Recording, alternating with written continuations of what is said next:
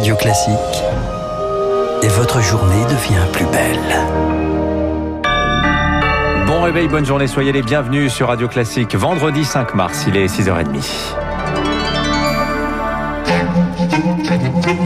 – 6h30, 7h30, la matinale de Radio Classique avec Dimitri Pavlenko. À la une ce matin, la rumeur circulait depuis 48 heures, c'est désormais confirmé. Le Pas-de-Calais est le seul département reconfiné à partir de demain matin, 6 heures. Annonce de Jean Castex en conférence de presse, Augustin. Une mesure justifiée par la gravité de la situation sanitaire dans le département. Au total, 23 départements sont sous surveillance renforcée. Les Hautes-Alpes, l'Aisne et l'Aube s'ajoutent à la liste. Les grandes surfaces de plus de 10 000 mètres carrés vont devoir fermer. On est prié de ne pas se rendre dans une zone où la situation est meilleure, mais pas de reconfinement pour l'Île-de-France ou Marseille. Une injustice pour le maire LR du Touquet, Daniel Fasquel. Il demande la même règle partout. Quand vous êtes dans des régions où tout est lié à ce point, on ne peut pas déconnecter les choses. On ne peut pas dire que le Pas-de-Calais va être confiné et pas le Nord, par exemple. Le Touquet, c'est 4000 emplois qui ne dépendent que de l'économie touristique. Comment voulez-vous que j'explique à mes commerçants qu'ils vont devoir fermer le week-end prochain alors que leurs homologues qui sont dans des départements où il y a le même taux d'incidence, eux vont pouvoir ouvrir? Si on laisse l'épidémie galoper à Lille et à Paris, ce sont nos clients lillois et parisiens qui, au moment des vacances de Pâques, eux seront à leur tour en confinement, alors que nous, on sera prêts à les accueillir.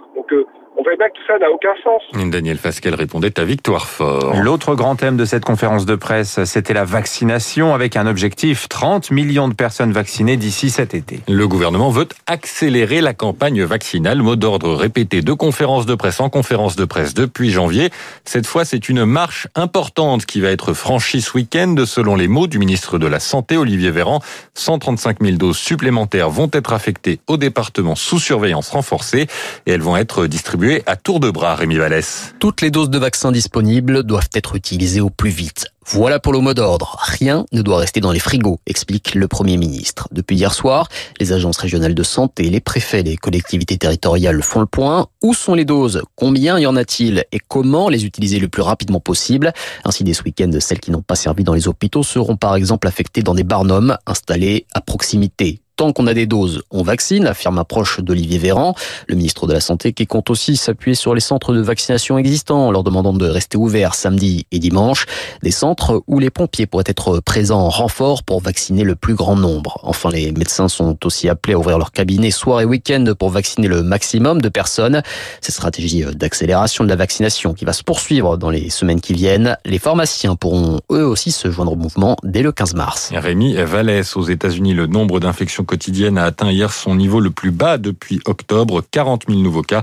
En Europe, en revanche, 9% de malades en plus la semaine dernière après six semaines de baisse. Revenons à Jean Castex, mais cette fois sur un autre sujet. Le Premier ministre se rend à Beauvais ce matin après plusieurs nuits de violence. Déplacement dans cette ville de l'Oise avec le ministre de l'Intérieur, Gérald Darmanin. Dimanche soir, des policiers ont été blessés par des tirs de mortier. Les échauffourées ont continué ces dernières nuits. Trois sections de CRS y ont été déployées.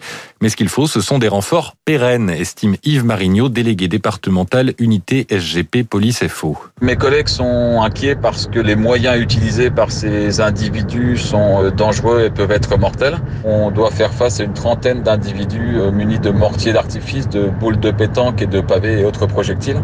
On a besoin de 16 effectifs à minima pour Beauvais de manière à renforcer les groupes et les brigades existantes de manière à ce que nous puissions travailler effectivement dans des conditions de sécurité et pouvoir obtenir le surnombre quand on est confronté à ce genre d'événement. Propos recueillis par Stéphane Jeuneste. Hier soir, c'est à Lyon que les forces de l'ordre ont été confrontées à des violences. Six véhicules ont été brûlés dans le 9e arrondissement. 12 personnes interpellées. Le pape François se rend en Irak à partir d'aujourd'hui et pour trois jours, visite historique hein, du souverain pontife dans le pays. C'est la première fois qu'un pape se rend en Irak. François reprend les voyages après 19 mois sans déplacement. Crise sanitaire oblige.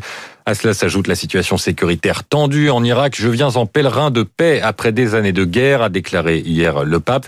Il rencontrera les chrétiens d'Orient, mais entend parler à toutes les confessions et de très nombreux habitants espèrent beaucoup de ce voyage, selon le moine irakien Amir Jagé.